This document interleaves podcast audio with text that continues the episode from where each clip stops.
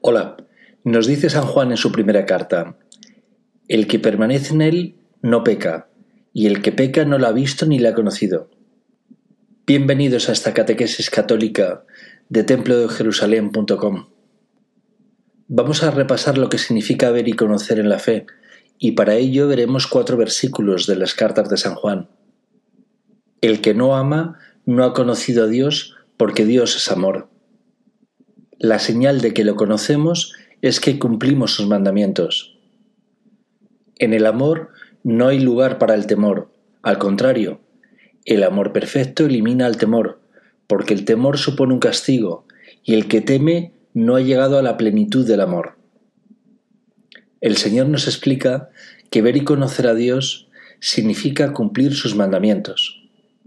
Si hace dos mil años unas personas vieron y hablaron con Jesús en Nazaret o en Cafarnaún, y no guardaron su palabra y no cumplieron sus mandamientos, en términos de fe, ni le han visto ni le han conocido. Esos vieron una persona que realizaba prodigios, pero no vieron a Dios. Para vosotros es igual. Si alguien dijese que yo le conozco, tengo mucha fe en Jesús y en la Virgen, salgo en procesión todas las Semanas Santas, pero desprecia a su hermano, no conoce a Dios. El que no ama a su hermano no conoce a Dios. Si decís tengo mucha fe, pero vuestro temor os agobia, el temor es vuestro compañero, estáis esperando un castigo, señal de que no conocéis a Dios y lo mucho que os ama. En el amor ya no hay lugar para el temor. En el amor encontraréis el sentido de vuestra vida, al realizar las mismas acciones que vuestro Padre, que es dar vuestra vida para que los demás tengan vida. Decís que os hubiera gustado pasear con Jesús un kilómetro y saludar a su madre en Galilea, pero ignoráis a ambos en vuestro interior e ignoráis a ambos en el prójimo. Si guardáis su palabra, el Evangelio que repasamos constantemente, y cumplís sus mandamientos, sois semejantes por fuera y por dentro a vuestro Padre, y el temor ya no podrá en vosotros. Nos dice Dios en Juan 12:47, Al que escucha mis palabras y no las cumple, yo no le juzgo, porque no vine a juzgar al mundo, sino a salvarlo. La misericordia infinita de Dios nos revela que el Señor no ha venido a juzgar al mundo, sino a salvarlo. Por tanto, alejaros de la tristeza, del terror, del catastrofismo, dejar de leer y escuchar barbaridades o caeréis en las tinieblas. Buscar la luz del Espíritu Santo en su palabra, que está viva en los que la guardan. La luz es el amor de Dios con todas sus criaturas. Si abrazáis su palabra, con el Espíritu de Dios rezaréis por todos, y la oscuridad ya no prevalecerá sobre vosotros. Si os dice un vidente que ha visto a la Virgen, y que ésta le ha dicho algo que contradice la palabra de Dios, alejaos de ese mentiroso, porque no es a la Virgen a quien ha visto, sino al diablo, si esa misma vidente afirmara que la Virgen le ha dicho que todas las religiones son iguales para Dios, no es la Virgen quien se lo ha revelado, sino Satanás. Dios os regala su palabra para que nadie os confunda, para que el mal nos engañe y podáis vencerle. Recordad que sin Dios no será posible.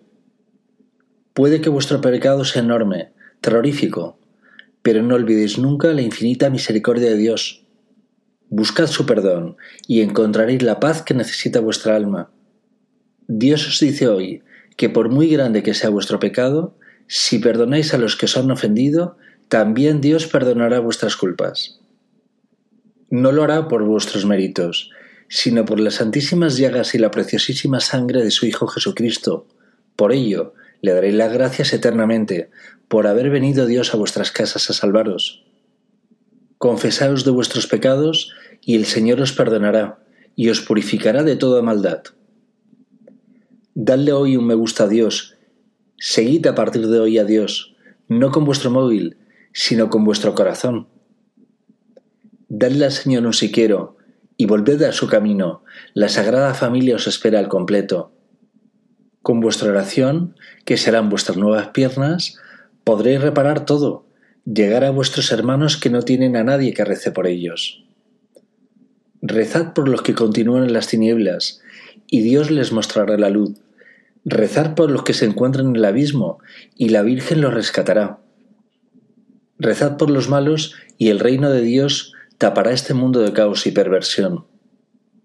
Si cambiáis vosotros, vuestro mundo también cambiará.